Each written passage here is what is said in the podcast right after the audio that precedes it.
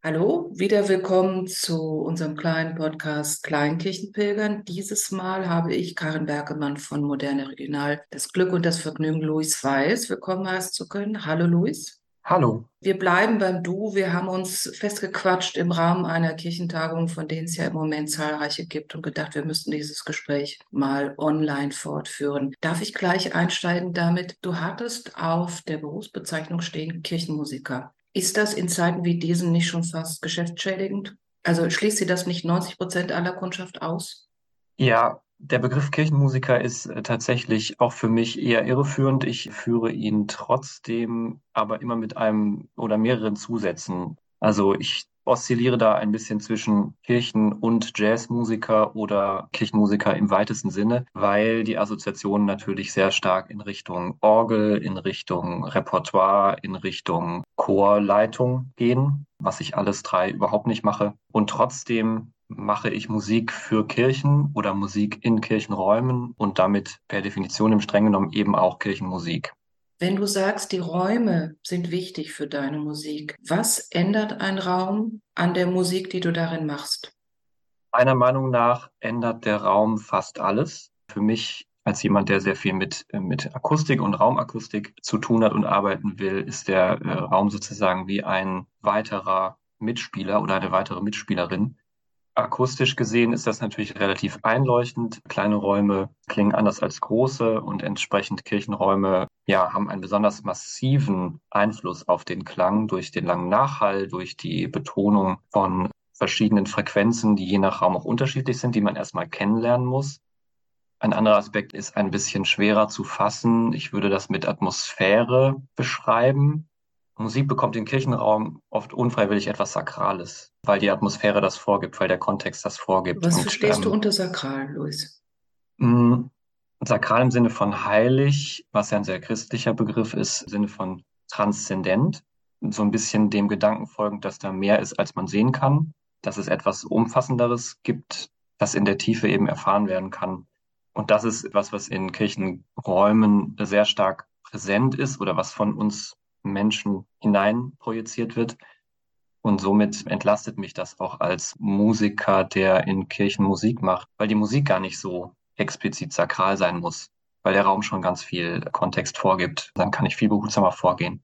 Du hast spannende Projekte, auf die wir gleich noch kommen, gemacht, zum Beispiel in einer dem Abriss geweihten Kirche in Köln oder in einer Kirche vielleicht aus dem Dornröschenschlaf erwachen könnte, beides Kirchen der Nachkriegszeit. Aber lass mich vorher zurück noch zu deiner Art von Musik springen. Als ich sie gehört habe, ich hätte das eher in so eine Clubatmosphäre oder in so einen Museumsraum transportiert, in dem bei einer Vernissage um spannende Kunstwerke Leute durch den Raum gehen und sich das in Ruhe angucken. Was macht das Besondere deiner Musik aus?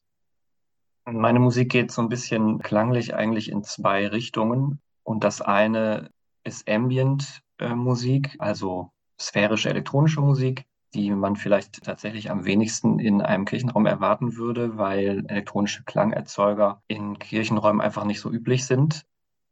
Und das andere ist tatsächlich Musik, die ich aus dem Jazz kommend sehe, wo es dann auch um akustische Instrumente geht, wo es tatsächlich um Kirchenlieder geht, die ich versuche neu zu arrangieren, anders zu begleiten und in, in dieser Richtung neu zu machen. Was andere Herausforderungen mit sich bringt, Ambient bringt ganz viele Spezifikationen mit, die in Kirchenräumen anschlussfähig sind. Und deswegen äh, mache ich das sehr gerne. Zunächst verträgt Ambient ganz viel Nachhall, würde ihn sozusagen sogar künstlich hinzufügen, wenn er nicht gegeben wäre. Das ist ein akustischer Vorteil. Außerdem ist Ambient eine Musik, die sich Zeit nimmt. Und das finde ich eine sehr große Parallele zum Kirchenraum. Also der für mich immer ein Ort ist, der sich Zeit nimmt, der nicht nützlich sein muss, der nicht kommerziell sein muss, der nicht hektisch und schnell und leistungsbezogen sein muss. Merkst du, wie Menschen reagieren, die bei den ersten Malen, die du das in einem Kirchenraum in dieser Form gemacht hast, reagieren die Menschen mit Befremden, reagieren sie mit Neugier, werden die langsam warm, kommen andere Menschen? Wie sind die Reaktionen? Oft ist es so, dass es eine gewisse Skepsis gibt, die vor allem mit dem Aufbau zu tun hat. Ich habe die Erfahrung gemacht, dass Menschen gerade im Kirchenkontext so eine gewisse Aversion gegen alles haben, was so technisch aussieht und da erstmal so eine Störung reininterpretieren. Also das wird jetzt bestimmt gleich ganz laut, das wird bestimmt gleich ganz schrill. Da ist so oft zu Beginn etwas im Raum von, oh je, hoffentlich wird das jetzt nicht schmerzhaft, weil da so ein Lautsprecher steht. Und meistens kommt dann die große Entspannung einfach nach, nach den ersten paar Minuten, wenn klar wird, das ist Musik, die raumsensibel ist, das ist nicht zu laut, das ist nicht zu schrill, das ist freundliche Musik. Das erste Mal habe ich deine Arbeit wahrgenommen, als es um den Abriss der Kirche St. Hildegard in Köln-Nippes ging, eine Kirche der, ich glaube, 60er Jahre, die zum Abschluss freigegeben ist, die auch schon geschlossen ist. In diese Situation hinein hast du Kontakt mit der Gemeinde aufgenommen, gesagt, ich will da was machen.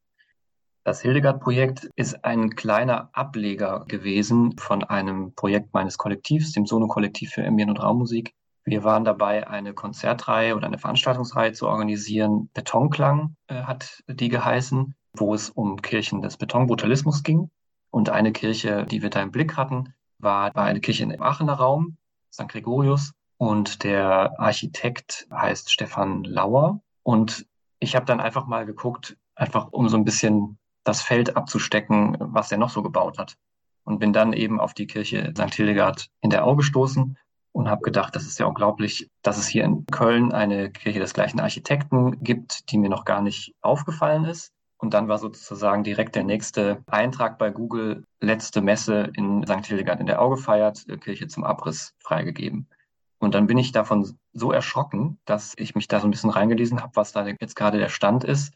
Und der Impuls einfach sofort da war, da mal anzufragen, ob nicht dort noch irgendetwas möglich ist. Und es war dann sehr schnell klar, dass eine Veranstaltung in einem bereits geschlossenen Raum eher schwierig wird. Und wir haben dann direkt eine Videoserie angefragt mit der Idee, auch weil wir selber gar kein Material über die Kirche gefunden hatten. Und wir einfach dachten, das wäre ja unglaublich, wenn dieses Gebäude abgerissen wird und natürlich damit alles, was Menschen damit verbinden, und es keine Würdigung dafür gibt, nichts, was so der Nachwelt davon überliefert wird. Und äh, daran anknüpfend war dann die Idee, eine Dokumentation zu machen in Form von Videos, die aber von uns auch sehr künstlerisch und subjektiv geprägt sind.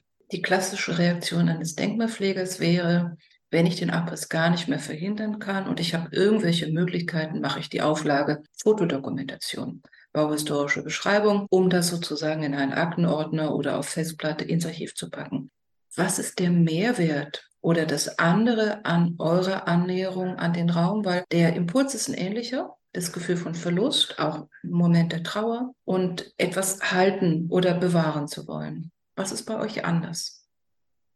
Wir haben von Anfang an uns erlaubt, sehr subjektiv vorzugehen, was im Prinzip im Gegensatz zur Denkmalpflege so ein bisschen den Nachteil hat, dass natürlich das ein oder andere auch hinten überfällt, was einem persönlich jetzt nicht so auffällt oder nicht so wichtig ist, was aber den großen Vorteil hat, dass sich diese subjektive Perspektive eben ganz stark auch für die Menschen interessiert, die vor Ort engagiert waren, sich für die Perspektive interessiert, was fanden andere denn da wichtig. Und das kennenzulernen war ein großer Teil unseres Projekts. Und wir haben dann versucht, und das ist der zweite wichtige Aspekt, das künstlerisch zu verarbeiten, mm, was eben über eine reine Dokumentation ganz weit hinausgeht, weil es eben versucht, auf eine ästhetische Weise und mit einem Ergebnis im Blick, was man genießen kann, diese verschiedenen Aspekte, Architektur, was ist den Menschen wichtig gewesen an diesem Gebäude? Was haben wir als KünstlerInnen vielleicht als Anregung empfunden, wo haben wir Verbindungen gesehen und das eben auf eine anschauliche Art zu präsentieren und ganz zugänglich auf YouTube zu platzieren. Das war unser Ansatz, das auch sehr zugänglich zu machen und eben nicht etwas zu schaffen, was für uns ein tolles Projekt ist, aber was dann in der Schublade landet. Es ist vielleicht auch eine der Jobs oder der Stärken wie Schwächen von Kunst, dass sie genau auf die Dinge springt, die gerade in der Veränderung oder im Schwinden begriffen sind oder gerade so ein Moment erwischt, wo sich was verändert. Ihr habt ein zweites Projekt, was ich spannend finde, an einem lebenden Objekt gemacht, um es mal so zu nennen. Das ist die Kirche St. Peter und Paul. Da warst du unterwegs, wieder nicht alleine, diesmal auch mit einer bildenden dabei. Was habt ihr an St. Peter und Paul gemacht? St. Peter und Paul in Gauselfing auf der Schwäbischen Alb wurde von uns, einem kleinen interdisziplinären Team, ein partizipatives Kunst-Kultur-Projekt auf die Beine gestellt, wo es in einem ersten Schritt darum ging, so ein bisschen in die Gemeinde reinzuhören, kennenzulernen, was engagierte Menschen vor Ort, was für die wichtig ist an dem Kirchengebäude, aber auch was ihnen vielleicht fehlt. Da waren dann so Stichworte wie Dorfgemeinschaft, das Zusammenkommen, die Community, einen Treffpunkt zu haben, etwas Lebendiges zu erleben, waren da ganz wichtige äh, Stichworte, die da gefallen sind.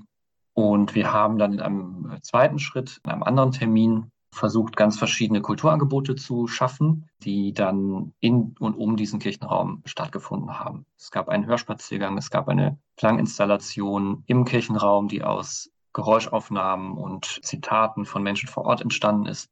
Es gab eine Installation, die auf dem Glockenturm platziert war und das Geläut ersetzt hat für die Zeit, in der wir da waren, was sehr eindrucksvoll war. Hm, es gab ein Konzert äh, mit Ambient-Musik und auch ein Gottesdienst, eine Art Morgenlob. Also eine breite Palette von Angeboten, die sowohl diejenigen abholen sollten, die vielleicht noch nie in diesem Kirchengebäude waren und das auch eigentlich in ihrem Selbstverständnis als sehr wichtig empfinden, das nicht gewesen zu sein, die aber dann doch sagen, okay, wenn sowas da ist, dann rede ich da mal über die Schwelle, bis hin zu denen, die wirklich sehr explizit in der Gemeindearbeit engagiert sind und dann auch tatsächlich manche erst zu diesem abschließenden Morgengebet dann aufgetaucht sind, weil alles andere ihnen dann doch ein bisschen zu ungewohnt war. Das wäre wieder das Moment der Zeit, von dem du gesprochen hast. Ihr habt euch auch in der Annäherung Zeit gelassen und den Menschen vor Ort Zeit gelassen zu merken, hey, da kommt jemand in einer Kirche am Ortsrand, am Hang, ein klarer, schlichter Raum, der natürlich dann auch die Stärke hat, für solche Experimente besonders gut zu funktionieren, könnte ich mir vorstellen. Ich habe eben angesprochen, ihr hattet eine Gruppe mit einer Künstlerin dabei, die mit einem Overhead oder Polylux, also mit einem Tageslichtprojektor gearbeitet hat. Die Künstlerin Katrin Bethke, die wir eingeladen hat, hat mit einem Tageslichtprojektor live und in Farbe, wie man so schön sagt, Bilder produziert, bewegte Bilder, abstrakte Bilder zumeist, die zur Musik des Live-Konzerts passend parallel entstanden sind. Sie ist eine Künstlerin, die sehr viel Wert legt auf Dramaturgie. Sie macht viel auch mit Theater, also im Theaterkontext, was total spannend war für uns als Musiker, weil Dramaturgie in der Musik natürlich äh, auch eine Rolle spielt.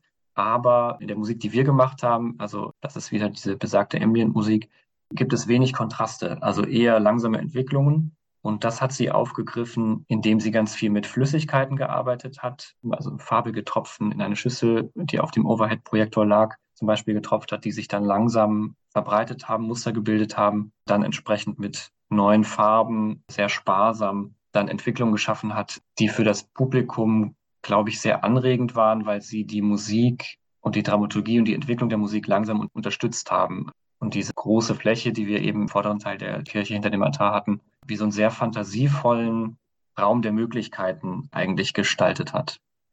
Jetzt war dieses Projekt gefördert von dem, ich sag Soforthilfeprogramm für Kirchenkirchtum Denken. Das heißt, es gab einen externen Finanzier, der das möglich gemacht hat, dass ihr mit einer Gruppe von etwa fünf Leuten zwei Wochenenden dort verbracht habt, mit Technik und mit allem drum und dran. Sprich, das sind Kosten. Gibt es etwas, aus solchen größeren Projekten, die euch Zeit lassen, auch im Ort intensiver zu arbeiten, neue Elemente zu entwickeln. Gibt es etwas, was man vielleicht als normale Kirchengemeinde daraus mitnehmen kann und sagen, mit so ein, zwei kleinen Akzenten können wir mit den Kirchenmusizierenden vor Ort den Gedanken, den ihr im Großen entwickelt habt, im Kleinen vielleicht auch nutzen und unseren modernen Kirchenbau, der für viele vielleicht eher spröde daherkommt, solche Momente zu schenken, die anders sind.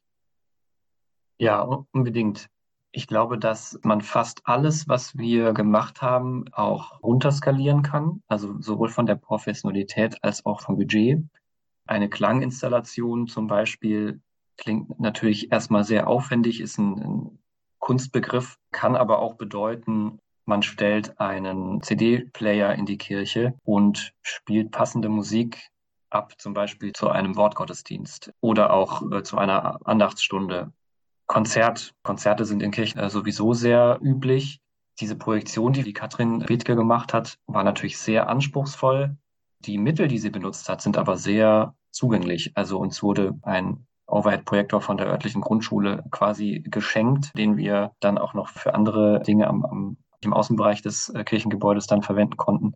Und damit auszuprobieren und ja, vielleicht aus der Gemeinde heraus Angebote zu schaffen, ist möglich. Ich glaube, es, es scheitert ganz oft daran, dass es entweder die Ideen nicht, nicht gibt oder es gibt die Ideen und es wird gar nicht für möglich gehalten, dass das in diesem Raum und Kontext Kirche passend sein könnte oder stattfinden darf. Da können solche professionellen Projekte, sage ich mal, die auch ein bisschen von außen kommen, vielleicht auch erstmal zeigen, okay, das, das haben die jetzt irgendwie gemacht und es ist irgendwie die Welt nicht untergegangen. Außerdem fanden es viele sogar gut und sogar die Nachbarn, die eigentlich nichts gut finden, fanden es gut. Also so, so kann man auch vielleicht Möglichkeitsräume schaffen, die hinterher dann auch Argumentationsgrundlage sind für Einzelne zu sagen. Ich hatte schon immer diese Idee und ihr habt ja gesehen, das kann gut werden. Also eine Ermunterung in beide Richtungen an die Kirchengemeinde zu gucken, welche Ressourcen haben wir selbst, können wir den Kreiskantor ansprechen und zum anderen an Künstlerinnen und Künstler, die da sowas machen. Schaut mal, ob die örtliche Gemeinde oder bei euch in der Umgebung ein spannendes Bauwerk ist, was sich lohnt, um da auch mal reinzugehen und die eigene Arbeit etwas mit einem neuen Spirit zu versehen. Hast du durch deine Arbeit jetzt in diesen Räumen einen anderen Bezug zur Architektur bekommen? Also hat das für dich nochmal auch Kirchenbauten anders aufgemacht? Für mich ist das Interesse an Architektur ganz stark gewachsen und ich habe da auch einiges aufzuholen sozusagen, weil mir die architektonische Denke, sage ich mal, auch eher fremd ist. Ich habe das Gefühl, es gibt da auch eine, wie eine eigene Sprache, die man erstmal lernen muss. Also man spricht dann von Achsen und, und wie die einzelnen Gebäudeteile dann zusammenhängen, ein Gebäudeensemble. Solche, solche Dinge muss man erstmal lernen. Äh, ich ziehe sehr viel daraus, dass es mittlerweile auch über das Kollektiv einige Kontakte in die Architekturszene gibt. Also wir arbeiten immer wieder mit Architektinnen und Architekten auch konkret zusammen. Bei der Betonklang-Veranstaltungsreihe eine Zusammenarbeit mit, mit Studierenden der Technischen Hochschule in Köln, mit Architekturstudierenden. Und das sind Berührungspunkte, die für mich sehr wertvoll sind, weil ich das Gefühl habe, es ist total schwer, sich sowas alleine anzueignen oder anzulesen, sondern ich erlebe dann Menschen, die sich sehr gut auskennen mit Architektur, die, die aus der Szene kommen und die, wie die einfach über Gebäude reden, finde ich sehr spannend. Da ist das Interesse auf jeden Fall gewachsen. Und ein anderer Aspekt, der für mich sehr wichtig ist oder wichtig geworden ist, ist der Begriff des Raums, der eben auch in der Architektur natürlich eine große Rolle spielt. Und dem versuche ich mich jetzt auch verstärkt ein bisschen theoretischer äh, zu nähern. Also was, was ist eigentlich Raum? Für mich war Raum immer Klangraum, für andere ist Raum Sozialraum oder eben ein, äh, ein abgeschlossenes Gebäude. Und das Schöne, was ich bisher gelernt habe, ist, dass Raum immer mit Menschen zu tun hat. Ein Ort wird zum Raum, in dem Menschen interagieren. Und dass diese Art von Interaktion kann ich gut auf die Musik übertragen, weil ich da natürlich auch als Mensch agiere, aber weil abstrakter gesprochen die Musik im Raum agiert und mit dem Raum interagiert. Und dadurch wird auch Ort zum Raum dann hätten wir, um unser Motto Kleinkirchenpilgern gerecht zu werden, die Ermutigung, selbst mal durch die Räume zu gehen, mal aufzustampfen, mal Töne auszuprobieren, Instrument mitzubringen, den eigenen Chor zu ermuntern, mal an einem anderen Ort im Raum zu singen, um zu gucken, klingt das von der Empore anders als in der Apsis und so weiter. Man hat die Möglichkeit, einer deiner CDs an dem Lieblingsort einzulegen und das selbst auf sich wirken zu lassen. Und wir hätten was Neues für deine Visitenkarte Kirchenraummusiker. Vielleicht öffnet das auch nochmal eine andere Kundschaft. Luis, ganz herzlichen Dank für dieses Gespräch, das uns mitgenommen hat, ein bisschen über Musik zu reden und vielleicht auch Mut gemacht hat, wieder mal selbst Musik zu machen. Ich werde nachher die Geige auspacken und mal gucken, welche Kratztöne ich da noch rauskriege nach so vielen Jahren. Also Luis, danke dir für das Gespräch und bis auf ganz bald, in welchem musikalischen Zusammenhang auch immer. Vielen Dank für die Einladung und ich habe den Austausch sehr genossen.